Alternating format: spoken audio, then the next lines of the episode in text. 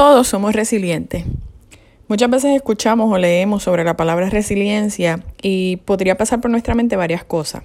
Pudiera ser que no entendemos lo que significa la palabra o quizás la entendemos pero creemos que no tenemos esa capacidad de ser resilientes. Quizás somos personas exitosas, trabajadoras, que creemos entender lo que eso significa, pero entonces al primer viento de desastre se nos quiere caer el mundo. La realidad es que es bien difícil decirle a nuestro yo interno que sí somos resilientes. La resiliencia, más que una palabra, es un verbo.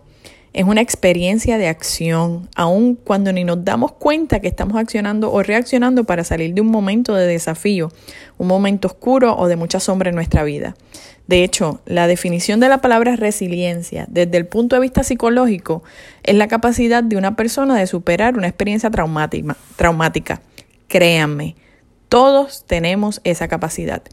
Creo que no resultaría un atrevimiento de mi parte aseverar que el 100% de las personas atraviesan por una situación traumática en su vida.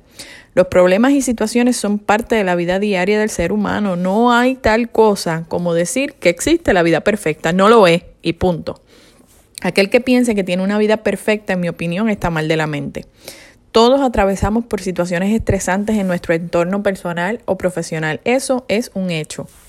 Aún estando convencida de eso, quiero decirte que yo no estoy comenzando este proyecto para darte clases de lo que es correcto o no en la vida, pues disto mucho de ser un profesional de ciencias de la conducta o algo parecido, pero sí he sido una persona como tú que ha tenido que atravesar por muchas situaciones de tristeza, de mucha soledad, situaciones de conflicto, de rechazo, decepciones, situaciones matrimoniales y económicas, y que en un punto de mi vida pude simplemente distinguir que a pesar de todas esas situaciones, yo había podido salir adelante. Eso sí, después de mucho autoanálisis, supe que siempre fue de la mano de Dios, aunque yo ni lo notara, y de muchas otras personas que Dios ha puesto y sigue poniendo en mi, en mi caminar y que siempre han estado ahí para mí.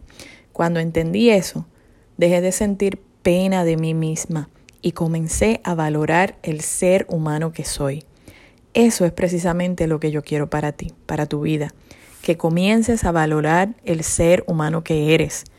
Muchas veces nos enfocamos en las situaciones que hemos tenido que vivir, en lo que nos han hecho y asumimos un papel de víctimas o por otra parte nos enfocamos en malas decisiones, en los errores cometidos y comenzamos un patrón de recriminarnos, autoculparnos. Entramos en un patrón de negación y no vemos el lado positivo de cada una de nuestras acciones. Te garantizo que ese negativismo, pesimismo o como quieras llamarle, se debe al desenfoque que provoca la ausencia de una fuerza mayor en tu vida, Dios. Ojo, que tampoco estoy aquí para convencerte de que mi creencia religiosa, cristiana o como quieras llamarle es mejor que la tuya. Para mí es Dios, para otros es Buda, para otros es que, la, que es la ley de la atracción o que el universo conspira. Yo le voy a llamar Dios de aquí en adelante, porque aparte de ser lo que prevalece en mi lenguaje, esa es mi fe. No obstante, no lo usaré para separar sino para utilizar mis experiencias de vida y ayudarte a entender a ti que por encima de cualquier cosa fuiste creado como un ser único, irrepetible y resiliente. De eso no tengo duda. No te hablo simplemente porque lo haya estudiado en un libro de más, te hablo porque yo he estado donde probablemente tú estás, porque yo lo he vivido. Si no te consideras una persona resiliente, date la oportunidad de pensar que es que quizás aún no lo has descubierto.